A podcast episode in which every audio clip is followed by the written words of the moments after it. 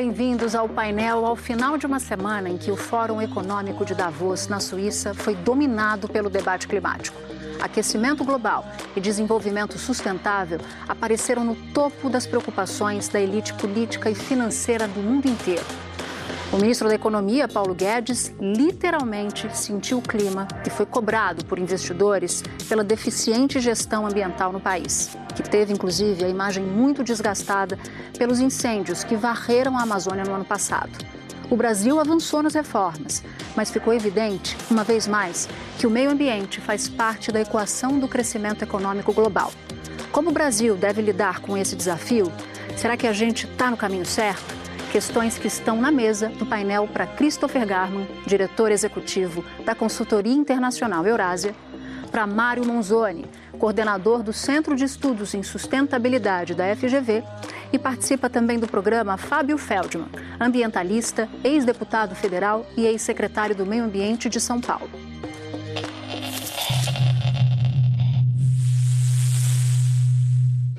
Sejam muito bem-vindos, muito obrigada por aceitar o convite para esse debate dessa semana, debate quente com a reunião do Fórum Econômico de Davos. E eu vou começar por você, Mário. O tamanho do alerta emitido em Davos surpreendeu muita gente pela intensidade e pela sonoridade desse alerta. Por quê? O que, que aconteceu e o que levou a, essa, a esse sinal tão contundente?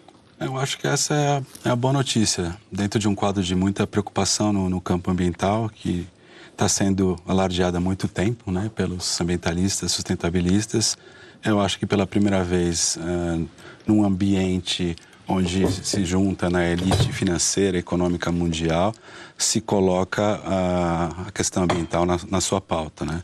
E eu acredito que não se colocou porque é moda, sustentabilidade, mas porque alguma coisa deve estar pegando mesmo.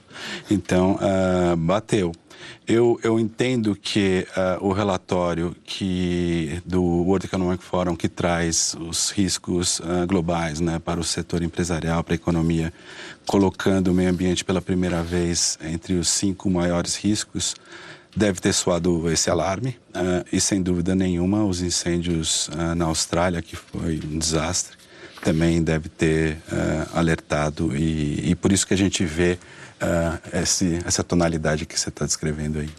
Eu, você citou essa, essa pesquisa do fórum. Deixa eu dar alguns dados antes de passar essa bola para você, Fábio. Essa pesquisa identificou que entre os 10 maiores riscos globais pelos próximos anos ou para os próximos anos, a questão ambiental ou debate ambiental, como perda de biodiversidade, fracasso na redução, na redução de práticas para reduzirem, melhor dizendo, emissões de gases do efeito estufa e desastres provocados por causas humanas estão entre as cinco primeiras posições. Isso é um verdadeiro ineditismo para esse, esse relatório, para essa pesquisa que é feita desde 2006. Claro, a questão ambiental, em algum ponto, em alguma medida, sempre apareceu nesse relatório de risco, mas essa é a primeira vez que a questão ambiental está entre as cinco das dez primeiras posições. E eu queria te ouvir sobre isso. O que está acontecendo no mundo que clique foi esse que, de repente, bateu na cabeça de muita gente planeta fora?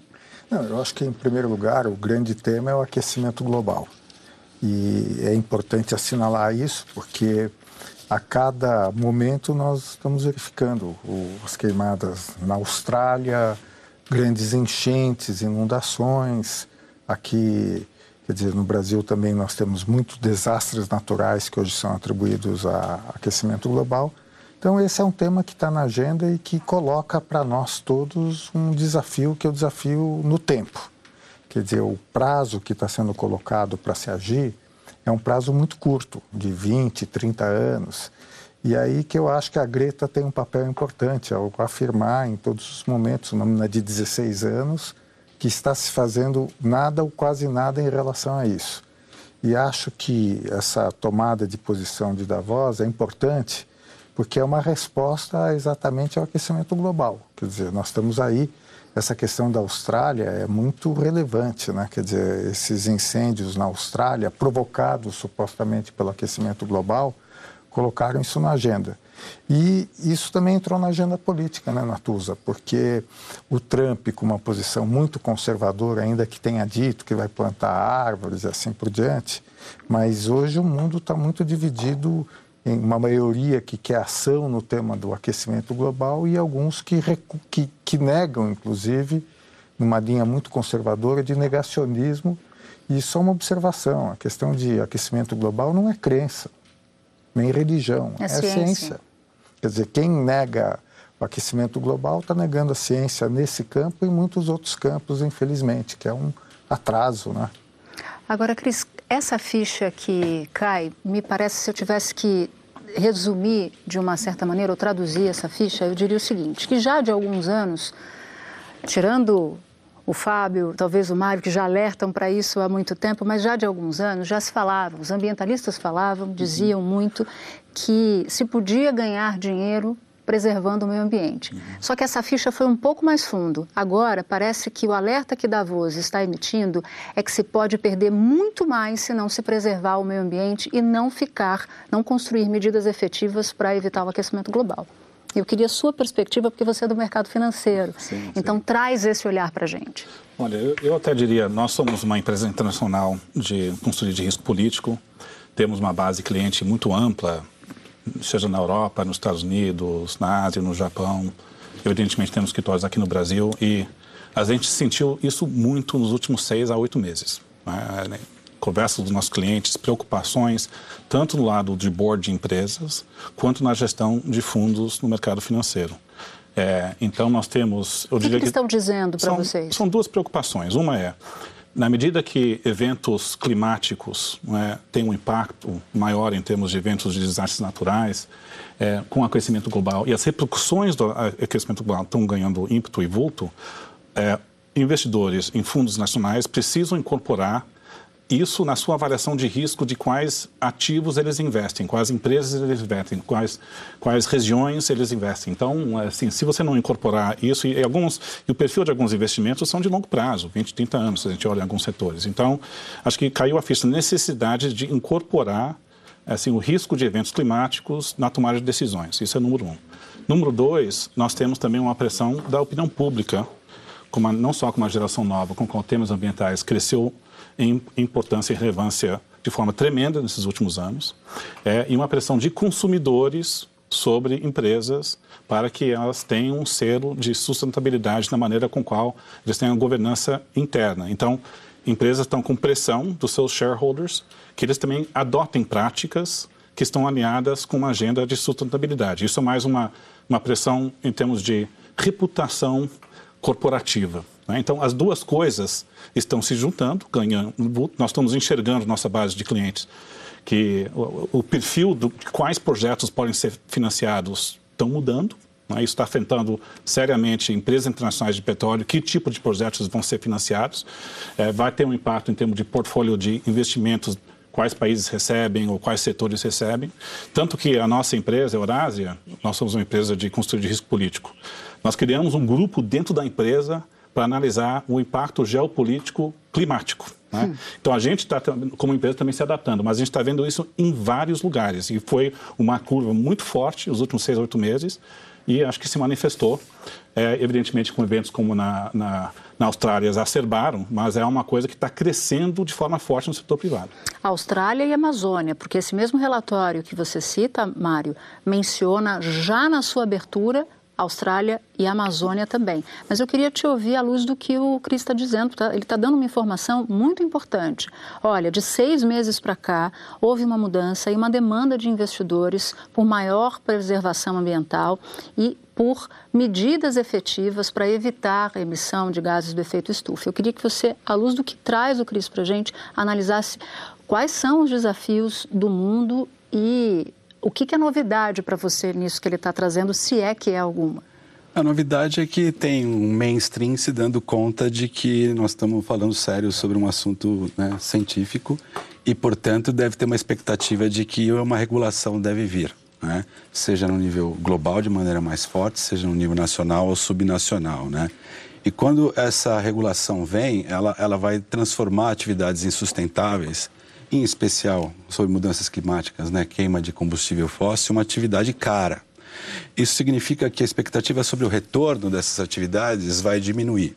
Então a gente já está assistindo também um evento importante, né? Foi o BlackRock anunciar desinvestimento uh, na área de fóssil e procurar alternativa, uma migração do capital para uh, setores tradicionais, né? Óleo e gás, carvão, né? A gente ainda queima carvão, uh, para outros tipos de negócio. Então, uh, se tem riscos, né, e a gente tem que olhar para riscos uh, do ponto de vista de adaptação ao que a mudança climática já, já, traz, tem uma nova economia se abrindo como oportunidade, né, uma economia de baixo carbono, uma nova economia, né?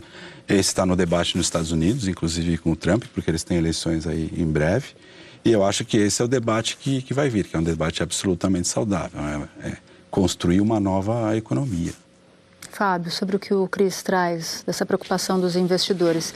Você, como alguém da área, deve ter uma sensação de ufa. Estão começando a entender o que vocês já enxergam há bastante, há bastante tempo. Parece que houve um deslocamento dessa atenção que vem se dando aos poucos. Davos não é um clique que vem do nada, né? Uhum. Na última década houve, essa ficha foi caindo aos poucos. Mas eu queria te ouvir aos olhos do que até então parecia difícil, que é quem toma conta do dinheiro, quem é o dono do dinheiro, prestando atenção em algo que vocês já levantavam há tanto tempo.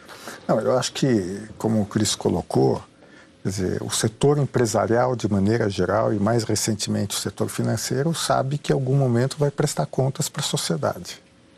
Eu lembro, alguns anos, eu estava numa conferência de partes de mudança do clima, e o presidente do Business Council falou: olha, nós queremos agir para não sermos cobrados daqui a pouco.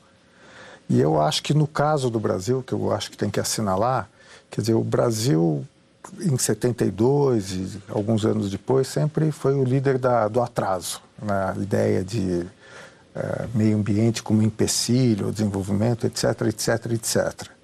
O que aconteceu também... 72, governo militar ainda, portanto, Governo né? militar, mas isso permaneceu e ainda permanece residualmente quando a gente discute licenciamento ambiental.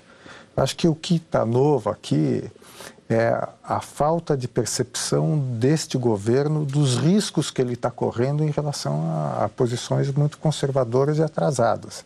Quer dizer, o, o Brasil está se isolando cada vez mais em relação a esses temas. Quer dizer, nós levamos um tempo muito grande na TUSA para recuperar o prestígio e termos protagonismo. Nós estamos falando até da Isabela, da Isabela, Isabela Mônica, né? Ex-ministra do Meio Ambiente. É, ex-ministra do Meio Ambiente. Quer dizer, o Brasil conseguiu se colocar numa posição muito importante em todas essas discussões e de um ano para cá perdeu dramaticamente liderança, quer dizer, isso, prestígio, isso é muito importante.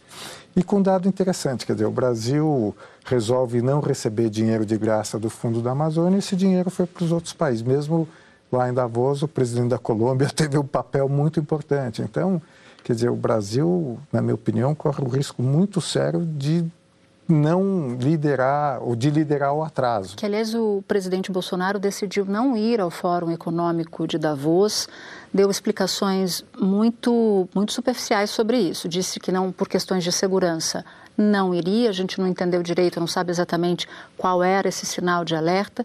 E, por outro lado, achava-se aqui, nos bastidores do governo brasileiro que o presidente Donald Trump, que é um ativista contra a ideia de mudança climática ativista notório, existia a percepção de que ele não fosse. Só que na última hora ele acabou optando por ir. Então, nessa grande mesa internacional, nós acabamos ficando de fora. Não, quer dizer, isso tem um custo muito grande para o país, né? um custo concreto. Quer dizer, essa questão do Fundo Amazônia é um, praticamente num momento de restrição orçamentária, era um recurso muito importante em relação ao combate ao desmatamento da Amazônia. Não temos mais isso. Quer dizer, em relação aos outros temas, também o governo brasileiro, no plano doméstico, indo muito mal. Quer dizer, então a repercussão já existe. Quer dizer, eu tem um risco financeiro, na minha opinião, um risco reputacional do país muito grande. Quer dizer, e o Trump é interessante que ele ele bateu boca com a Greta, eu acho muito interessante, né? O presidente dos Estados Unidos bate boca com uma menina de 16 anos. É, eu acho que sinal dos tempos, né? Mas é um sinal positivo. Uma menina de 16 anos tão combatida, inclusive no Brasil, né, Natuza? Não sei se você viu os artigos contra a Greta, mas uma menina de 16 anos bate boca com o presidente. E o presidente, apesar do Trump com a posição que ele teve, ele se comprometeu a plantar bilhões de árvores, quer dizer, a posição do Trump foi interessante, né? Porque ele é contra o aquecimento global, entre aspas, mas, por outro lado, numa espécie de um comício, ele assume alguns compromissos. Quer dizer, até porque na eleição americana, só para saber, quer dizer, os republicanos não são necessariamente contra os temas ambientais. Eu sempre lembro que o Richard Nixon foi quem criou o licenciamento ambiental na década de 70 e criou primeiro, entre aspas, o Ministério do Meio Ambiente. Então, mesmo o presidente Trump, ele sabe que esse não é um tema que autoriza posições irredutíveis e inflexíveis. Você viu, Cris, alguma diferença na retórica do presidente Trump nessa ida ao, ao Fórum de Davos? Tem gente que enxergou, sim, que ele mesmo negando, ele acha que há um, uma ideia de catástrofe que não se confirma, que não tem base, mas ele me pareceu aderir em parte ao discurso de, de preservação. Você notou isso? Eu acho que houve assim, um, um, um pequeno ajuste na, no lado da retórica e a posição dele. Evidentemente, ainda muito aquém do que ambientalistas gostariam. Retórica mas... eleitoral? É, tem a ver acho, com a eleição? Eu acho que reflete assim, a, até a, a pressão eleitoral que nós estamos vendo sobre tema ambiental tanto nos Estados Unidos quanto na Europa. Isso tem sido um tema que tem crescido cada vez mais, pegado mais na, na geração uh, mais nova, mas tem se espalhado. Então, eu diria que lideranças, particularmente em países desenvolvidos, eles precisam responder é, e mostrar alguma ação e credibilidade sobre esse tema cada vez mais. Isso, por exemplo, pode ser um passivo para o Partido Conservador na Austrália, também que estava negando temas ambientais. Então, depois dos desastres na Austrália, o governo pode pagar um preço. Né? Então, acho que o Trump está tentando atender um pouco dessa, dessa demanda é, com vistas das repercussões eleitorais, é, parcialmente. Né? E até diria que isso é um desafio é, aqui no Brasil. É, é, o país ainda não é um tema eleitoral relevante em termos de, de mobilização dos eleitores, não é um tema de preocupação grande em termos de listas de prioridades. Então, uh, o custo é, reputacional de não ter visto como credenciais verdes é menor em termos eleitorais. O que nós estamos falando são custos econômicos financeiros de não ter uma reputação de sustentabilidade e compromisso com o meio ambiente. Isso é outro, é outro jogo. Mas na Europa e Estados Unidos, o jogo é, é, é, é político nesse sentido, é, que, que, assim, que partidos vão ter que reagir cada vez mais. O Partido Verde também crescendo na Europa, tendo um papel maior na, na União Europeia, no Conselho da União Europeia. Então, acho isso acho que é, é, reagindo um pouco a essa pressão. O Cris levanta algo, Mário, que, que aqui parece que virou rotina no Brasil. O debate ambiental é tema como se ele fosse algo de esquerda ou de direita. Essa noção já caiu por terra há muito tempo, mas tem ficado mais evidente exatamente por esse fenômeno do Partido Verde, por exemplo, em alguns lugares da Europa, uma aliança de governos mais à direita ou para lá da direita se aproximando de, de partidos com a, causa, com a causa ambiental. Está acontecendo alguma coisa para além da polarização ideológica, que não é só aqui no Brasil, está rolando fora também. Sim, eu não vejo isso acontecendo aqui. Eu acho que, é, como. Essa aproximação colocou... entre agenda verde. Não, eu, e... eu acho que a porta de entrada desse debate no Brasil, evidentemente que fluxo de capital é super importante, mas vai se dar pelo comércio, né? E, de certa maneira, foi o que gerou um certo incômodo, mesmo dentro do próprio governo, entre agricultura e, enfim. Meio ambiente. Meio ambiente, ou mesmo a presidência da República, né? Porque a flexibilização da, da governança ambiental é, é, uma mensagem de que agente econômico pode externalizar para a sociedade custos aí ambientais, em particular mudança climática, quando a gente fala, por exemplo, de desmatamento ou uso da terra. E como, primeiro, é um problema global, é, isso quer dizer que eu estou jogando para outros e estou me subsidiando do meio ambiente para ficar competitivo. Então, é muito é, provável que a gente vai entrar numa discussão sobre tarifas e barreiras não tarifárias, né? De repente, é, importos é, para produtos brasileiros. Eu acho que é isso que a agricultura, por exemplo, teme muito, que o nosso comércio seja atingido por causa de restrições no, na, na, na área ambiental. Então, São talvez... duas questões, então. Aqui o Cris traz, que é a preocupação dos investidores, ou seja, o capital, para onde ele vai, exigências Sim. de preservação, combate à emissão de, de, de gases de efeito estufa e comercial. Sim. Barreiras à importação de produtos brasileiros em razão que pega a balança de pagamento, de certa maneira, tanto o fluxo de capital quanto o comércio. Então, uh, o que eles estão dizendo, escuta, agora não é de qualquer jeito, tem um conjunto de critérios aqui ambientais, socioambientais, a gente pode até conversar sobre isso, é, que precisam ser incorporados aí no, no, na governança ambiental. É. Não vão aceitar qualquer produto, não vão investir em qualquer empresa, não vamos investir em qualquer projeto de investimento, de project finance. E isso precisa ser entendido, porque se não for entendido, é, o fluxo vai se reduzir. É. E talvez essa seja a maneira de se entender o problema. Quer complementar? É, só para complementar o ponto que eu acho bem importante, talvez a, a, o foco, por exemplo, que a gente vai, isso vai se manifestar é na negociação ou no processo de assinatura do acordo entre Mercosul e a União Europeia. Então, Evidentemente, o presidente Macron utilizou o desmatamento na Amazônia como uma preocupação para assim, assim, a assinatura do acordo do lado europeu. Então, na medida que isso também pode comprometer é, o, o, acordo na União Europeia com o Mercosul, isso pode ser uma, uma maneira que vai se manifestar.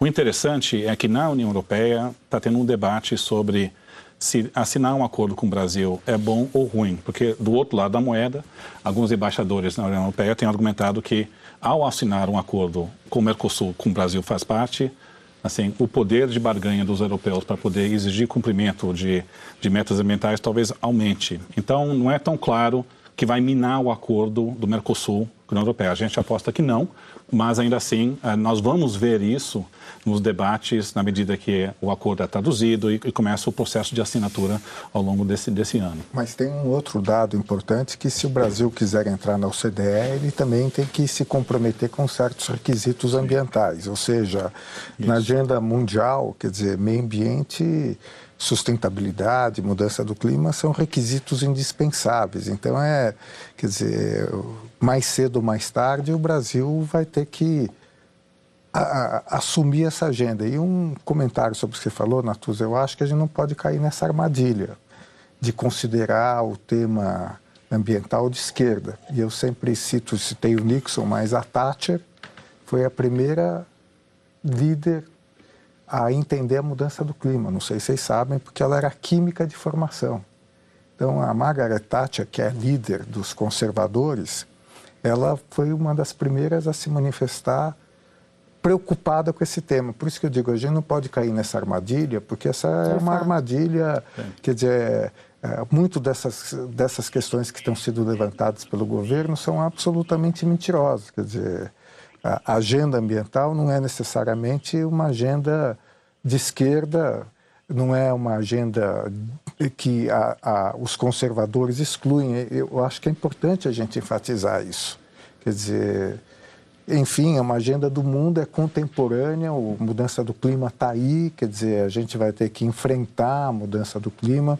O Brasil já sofre os efeitos da mudança do clima e não tem como não não colocar isso. Por isso que eu, eu a gente estava até comentando, eu acho que a gente tem que atrair o setor financeiro brasileiro, tem que atrair as autoridades econômicas como o Banco Central, para mostrar que esse tema é estratégico. Aliás, você cita Banco Central e o Mário falava ali no camarim, a gente estava se preparando para começar o programa do presidente do Banco Central brasileiro falando desse, desse assunto e chamou atenção. Por quê?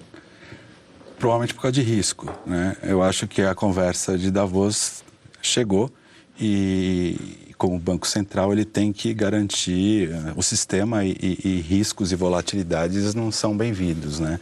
O Banco Central já se manifestou através de resolução, não sei se o Fábio lembra, na, na Rio Mais 20, o Tombini fez a apresentação, depois entrou em consulta pública, mas Tombini foi alguma foi coisa... presidente do Banco Central. Sim, sim. É, foi uma coisa mais tímida que tratava um pouco da necessidade de bancos brasileiros é, fazerem relatórios de sustentabilidade, ou seja, é, em adição aos relatórios anuais, e também uh, dizer se eles estão olhando para questões de projeto com, sob o ponto de vista de risco, né? para garantir para o acionista que pelo menos ele viu se tinha risco ou não. Eu acho que a questão do risco climático ele entra uh, na agenda de bancos centrais, uh, porque pode ter problema de sistema na medida em exposição de bancos que não levam isso em consideração. Então, está olhando para isso, é importante olhar eu acho que é por aí que, que, pegou. Você falava sobre isso também, né, Fábio? Sobre é, eu acho que das estratégias de convencimento do Brasil, quer dizer, é, eu acho que nós devemos sensibilizar o setor financeiro brasileiro. Quer dizer, porque, como o Mário falou, o Banco Central Europeu está se manifestando, o ex-presidente do Banco Central da Inglaterra fez várias manifestações, Quer dizer, o FMI tem muitos documentos sobre esse assunto, quer dizer, então, eu acho que cabe a gente também fazer um esforço de mostrar isso e, e atrair esse pessoal para demonstrar para o governo que essa posição que eles estão tendo é uma posição totalmente realista. Já que você menciona o governo, vamos colocar o governo nessa, nessa conversa a partir do ministro da Economia, Paulo Guedes. Bom, ele foi o principal representante do governo brasileiro no Fórum Econômico de Davos. Lá fez uma declaração considerada polêmica, disse que a declaração foi retirada de contexto, mas basicamente ele disse que a pobreza é o maior algoz do meio ambiente ato contínuo, o ex-presidente, o ex-vice-presidente dos Estados Unidos, Al Gore, que é um ativista ambiental, não citou o ministro Paulo Guedes, mas disse, discordou evidentemente da tese, disse que há sim respostas para a Amazônia, mas não é esta resposta. Como você citou o governo, queria já começar com você e fazer um giro sobre a declaração do, do ministro Paulo Guedes. Olha, quer dizer, essa posição do Guedes é uma posição que teve um foi hegemônica do Brasil, da Índia durante a década de 70, 80 e chegou até 90. Quer dizer, é uma resistência de países em desenvolvimento, entre aspas, a incorporarem a dimensão ambiental. Mas Quer ela... dizer, uma, seria uma desculpa, mais do que uma resistência, um reflexo de resistência, é uma desculpa para essa resistência, é isso, para é, poder não... Não, inclusive o Brasil chegou, depois de 72, o Brasil defendeu essa posição junto com a Índia. Inclusive a, a Indira Gandhi foi a única chefe de Estado que teve em Estocolmo em 72. Mas é uma posição que não resistiu com o tempo. Quer dizer, e o Brasil mudou de posição, tanto que um dos, uma das razões de escolha da Conferência do Rio foi que o Brasil estava mudando de posição. Então, quer dizer, realmente eu acho que foi uma declaração infeliz do Guedes, porque ela, para alguém que é que vem do mercado financeiro, que é um homem, entre aspas, cosmopolita, essa, essa declaração totalmente infeliz. É, é estranha que tenha vindo do Guedes. Se tivesse vindo de alguém da outra parte do governo, eventualmente, eventualmente você poderia entender o contexto político.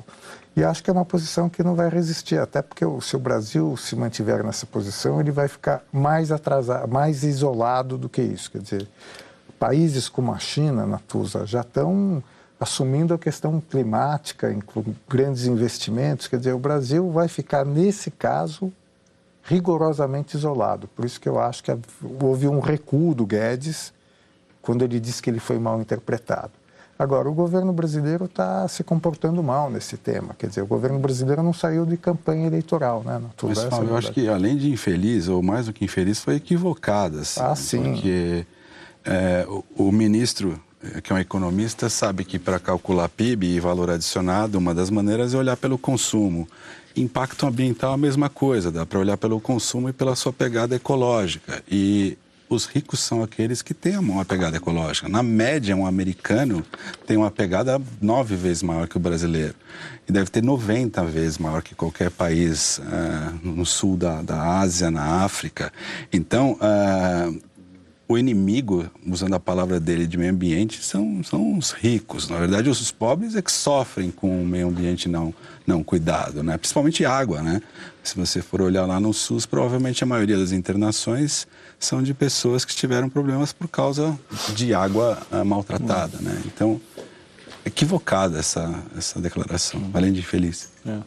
Eu tenho uma leitura um pouco diferente, talvez, olhando a declaração do Guedes. É, eu acho até que o ministro pagou um preço pelo fato que o Brasil entrou na reunião de Davos com uma reputação muito ruim do lado do meio ambiente. Então, acho que essa fala específica, talvez, acho que teve uma repercussão maior do que, de fato, a posição dentro da equipe econômica e é, reflete a visão do ministro. É, é porque acho que seria, se a, pegar a declaração do ministro como equivalente a uma posição que o Brasil teve na década de 70, acho que também é um pouco não faz juiz à visão dentro da própria equipe econômica do ministro Paulo Guedes ou mesmo do presidente do Banco Central, Roberto Campos Neto. O que eu tenho sentido é que a equipe econômica sente essa pressão, essa o fato que tema ambiental está tendo uma repercussão cada vez maior na tomada de decisões de investimento.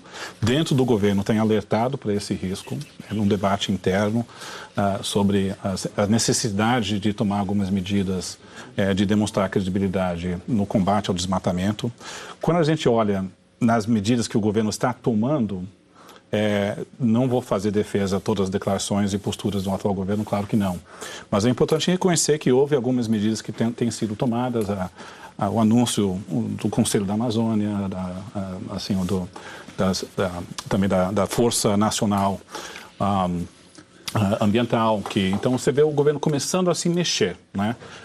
O problema, eu até diria, é, não é a falta de algumas medidas, mas a retórica belicosa do presidente e uma postura tão defensiva sobre qualquer críticas e preocupações externas e uma mentalidade de bunker que existe dentro do Palácio do Planalto para tentar desqualificar qualquer críticas, isso inibe e perpetua essa essa essa essa imagem externa do Brasil muito ruim, não é? Então, no fundo, eu acho que muito vai depender se dados de desmatamento vão melhorar ou não. E a notícia ruim, podemos até discutir mais, é é improvável que vamos ter uma melhora no índice de desmatamento, independente das ações que o governo possa tomar nesses próximos seis meses. Mas aí o que, que acontece? Se neste ano os índices de desmatamento não melhorarem, ou se crescerem em relação ao ano, ao ano passado, que já foi muito alto, o que, que acontece na prática do ponto de vista de investimento?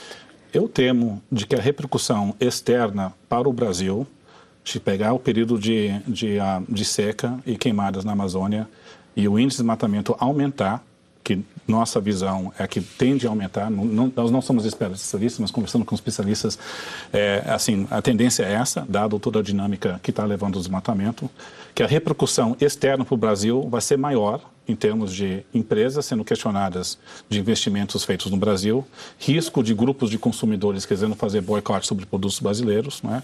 e algum lado do fluxo financeiro. Eu acho que quando, quando a declaração a entrevista do presidente do Banco Central é, que ele deu, um, acho que reflete um pouco essa, essa preocupação. Né?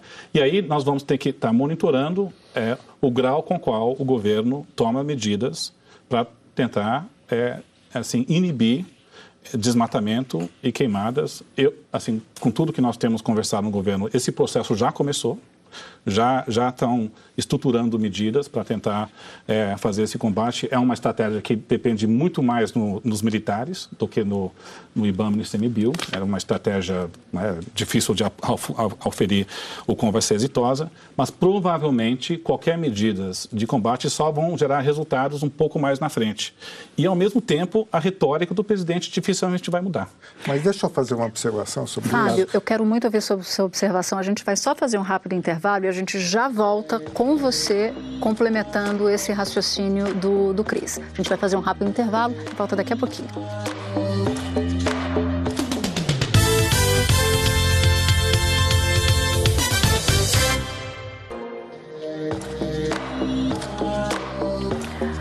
Bom, e o Globo News Painel volta. A gente está debatendo meio ambiente e investimento um olhar diferente a partir do alerta emitido pelo Fórum Econômico Mundial de Davos.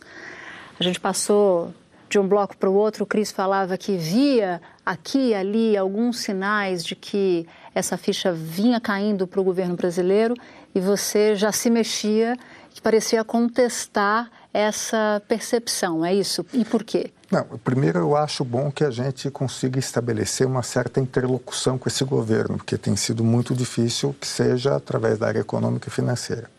Mas eu escrevi com a Sueli, ex-presidente do IBAMA, dois artigos sobre o plano plurianual. O que é o plano plurianual? Todo o governo, a cada quatro anos, tem que dizer o que ele vai fazer nos próximos anos, e daí você tem uma noção do que são prioridades tal. E eu fiz com a Sueli uma análise é, sobre o projeto inicial do governo, o que foi aprovado e os vetos. E ali é uma loucura, porque não tem recurso para meio ambiente. Quer dizer, até o artigo chama, ele faz uma menção dizendo que vai a decretação da morte da política ambiental brasileira por inanição. Não tem recurso. Quer dizer, não adianta dizer que vai criar um conselho se você não tem recurso inclusive o Fundo Amazônia, que era um dos poucos recursos. Então, Cris, só estou querendo dizer que os números, infelizmente, contestam o que você está dizendo. Eu espero que mude. Eu, eu, até diria o seguinte, de que claramente dentro do governo, e isso a gente escuta, existe uma desconfiança sobre a estrutura burocrática do IBAMA, do ICMBio. Então, assim, o que eu enxergo da estratégia do governo para combater desmatamento na Amazônia passa muito mais pela utilização do Exército e também de, de forças de inteligência para tentar fazer um trabalho de inteligência para tentar combater desmatamento. Não contesto em nada o fato que do lado do financiamento para a estrutura das pastas ministeriais, nós estamos numa penúria. Isso, isso sem dúvida nenhuma. Mas eu só diria o seguinte, que, que a, eu não estou dando um, um, juiz se essa estratégia vai ser eficaz ou não. Né? Eu só estou contestando que nós temos, pelo menos, apurado que existe planos dentro do governo para tentar se preparar para nossa a próxima rodada de desmatamento. Eles estão tem debate interno no governo sobre criar mecanismos de, de offsets de carbono para tentar incentivar investimento privado de preparação meioambiental. Existe a preocupação dentro do governo sobre impacto de investimentos lá fora. Mas tudo isso, até, até diria, até medidas concretas que possam estar sendo tomadas, talvez não o suficiente, dado a falta de financiamento, também não chegam porque a reputação é tão ruim e a retórica mina qualquer anúncio que o governo possa fazer de tomada de. Eu acho que o que vocês estão dizendo não necessariamente se excluem, porque o que eu entendi foi o seguinte: o, o Fábio está dizendo o seguinte: olha, não tem nada, então não tem estratégia, não tem política ambiental, porque não tem dinheiro. Você mostra. Em, em serviço público é assim: você mostra a prioridade se tiver dinheiro. O que eu entendi, Mário, que o Cris está dizendo é o seguinte: olha, de fato, a política ambiental do governo não apareceu em 2019, mas eu estou enxergando aqui algumas movimentações. É isso mesmo que você, tá, que você, que você, que você disse, Cris? E até mesmo algumas iniciativas do Ministério do Meio Ambiente, junto também com o vice-presidente Mourão, talvez, e, e a utilização dos militares. É, eu acho que existe. Mas é porque o que está faltando, que eu estou entendendo também, é uma política para combater desmatamento.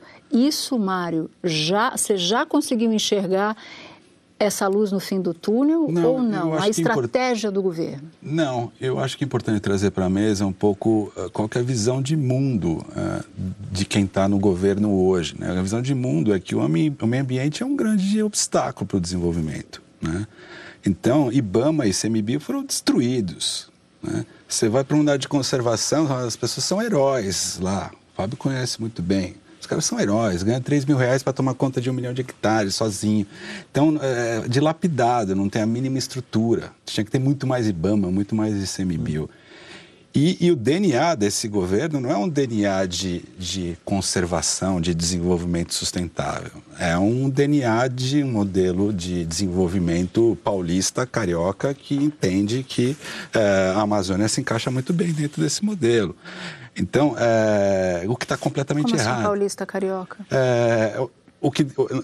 O, o, presidente e as falas dele, inclusive sobre os indígenas, é, é um pouco nesse sentido. É, nós vivemos um mundo civilizado e a gente precisa levar essa civilização para a Amazônia. Né? Não, são coisas completamente diferentes. O desenvolvimento na Amazônia é outro desenvolvimento. Né? Então, é, essa importação de modelos uh, mentais e de visão do mundo é completamente equivocada. Então, o DNA de um, desse conselho vai ser um DNA de, de infraestrutura a qualquer custo, é levar o nosso desenvolvimento, que a gente acha que é desenvolvimento, o que eles acham que é desenvolvimento, para a Amazônia. Então, eu sou um pouco cético, para não dizer pessimista, é, porque a visão do mundo é que o meio ambiente é um grande problema é, que está impedindo. É, essas falas foram recorrentes no ano passado. Então, é, não adianta criar estruturas se o software que roda dentro dela é um software que não vai funcionar com, com a missão dada. Esse conselho ambiental que foi anunciado essa semana, justamente enquanto Davos acontecia, até falava com alguns ministros, eles diziam que foi algo feito ali justamente para dar uma resposta a essa a esse olhar internacional de, de Davos. Esse conselho, na sua opinião, ele mostrará alguma guinada, ou pelo menos mostrará que o Brasil acordou desse sono profundo sobre mudança climática e debate ambiental ao longo de 2019? Olha, eu, eu, eu acho que eu, eu espero que o governo mude de postura e, e, e, haja. Eu não sou contra. Só lembrando que é o vice-presidente da República, General Mourão, ah, ele que falou, você que falou do debate é, da perna militar é, na agora, Amazônia, coordena esse conselho. Natuza, é difícil você comentar uma coisa que é uma notícia de jornal que não tem mais detalhes. Quer dizer, eu que acompanho essa questão há muito tempo, eu lembro quando saiu o primeiro relatório do INPE, Instituto Nacional de Pesquisa Espacial, em 87, 88 e a morte do Chico Mendes, o governo também, pressionado, tentou agir, criou uma série de instâncias, naquela época, o chamado Programa Nossa Natureza, enfim. O que eu acho é que o governo tem que mostrar uma certa coerência. vou dar um exemplo concreto. Quer dizer, há uma discussão do projeto de lei de licenciamento ambiental, e uma das, é, um, um, dos grandes esforços do governo é permitir que não haja licenciamento de, afastamento, é, de asfaltamento de grandes rodovias transamazônica. E é só olhar o desmatamento que ele se dá naquele modelo é, espinha de peixe. Quer dizer, então. O que, que é o modelo espinha de peixe? É, o, é, que quando você olha o desmatamento, a imagem de satélite, você vê que aonde tem estrada começam a, a ver ocupação em, ilegal. Em 20 anos você tem um desmatamento de 20, 30 quilômetros na sua lateral. Dentro, assim. Que a gente chama de espinha de peixe, né? A gente não. São ramais, né, que vão se abrindo. Então, quer dizer, de um lado, quer dizer, você imaginar que é só por força policial ou militar você consegue resolver, inclusive porque os sinais são trocados. Ao mesmo tempo que, quer dizer, foi positivo que ele fez o ano passado, depois de aumentar o desmatamento e negar que o desmatamento estava aumentando, você lembra? Vou, não acredito no INPE, quer dizer, depois acredita no INPE, quer dizer, eu acho que tem que ter medidas estruturais, concretas, o chefe do INPE caiu por causa disso. Caiu por causa disso e depois o próprio próprio Ministério do Meio Ambiente usou dados do INPE, né? Quer dizer, então, quer dizer, o que eu acho que o que a gente espera é que esse governo, primeiro, como o Mário disse, compreenda a importância do tema da mudança do clima, do meio ambiente e use a favor do Brasil. O Brasil é um país mega biodiverso. O Brasil tem a maior bacia de água doce do planeta. O Brasil tem. Renovável. Renovável, quer dizer, é, é, é só trabalhar isso para atrair investimento Sim. do que, na verdade, fazer o que está fazendo. Quer dizer, eu, eu, Cris, eu não sou de quanto pior, melhor, mas até aqui eu confesso para você que esse ano que passou, para quem conhece um pouco a área de meio ambiente, é um desastre. Não esqueça que o presidente pensou em sair do Acordo de Paris, não sei se você lembra, não saiu por influência de alguns ministros, inclusive da agricultura, até o Ricardo Salles tal. Quer dizer, então os sinais até aqui são sinais muito ruins. Eu espero, como você falou, que áreas dentro do governo, inclusive até o Mourão, quer dizer, ao compreender o risco que o Brasil está correndo, mude a política ambiental brasileira, porque é necessário. Inclusive, quero uhum. insistir, a questão do aquecimento global que você falou, Está aí, desastre natural, elevação do nível do mar, isso aqui está tá, tá acontecendo e o Brasil precisa se posicionar no plano interno, inclusive em relação a isso. Agora, Mário, para fechar essa ideia, eu queria um pouco pegar o gancho do que o Cris falou em dado momento. Ele diz assim: bom, se o desmatamento aumentar este ano em relação ao que foi ano passado, aí a situação, aos olhos do mundo financeiro, aos olhos do mundo dos acordos comerciais, aí a situação vai ficar mais dramática ainda. Eu queria que você fizesse um comentário sobre isso. O que, que você está achando? Vai ficar dramático. É... Mas a que preço? A um preço de comércio, ao preço de menos capital, talvez um custo de capital mais caro, um capital de baixa qualidade.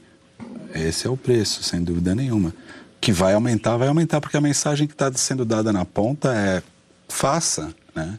E o agente lá na ponta, ele está entendendo essa mensagem. Então, esse desmatamento não é aleatório, ele é totalmente incentivado. E isso pode barrar, Cris, o nosso, para encerrar, o nosso crescimento, a nossa projeção de crescimento para os próximos anos, para, próximo, para este ano e para os próximos dois anos? Eu acho que talvez não chega tanto. É, é, assim, se a economia está dando sinais de recuperação, o governo está avançando na agenda de reformas, o Brasil vai se beneficiar com uma recuperação cíclica.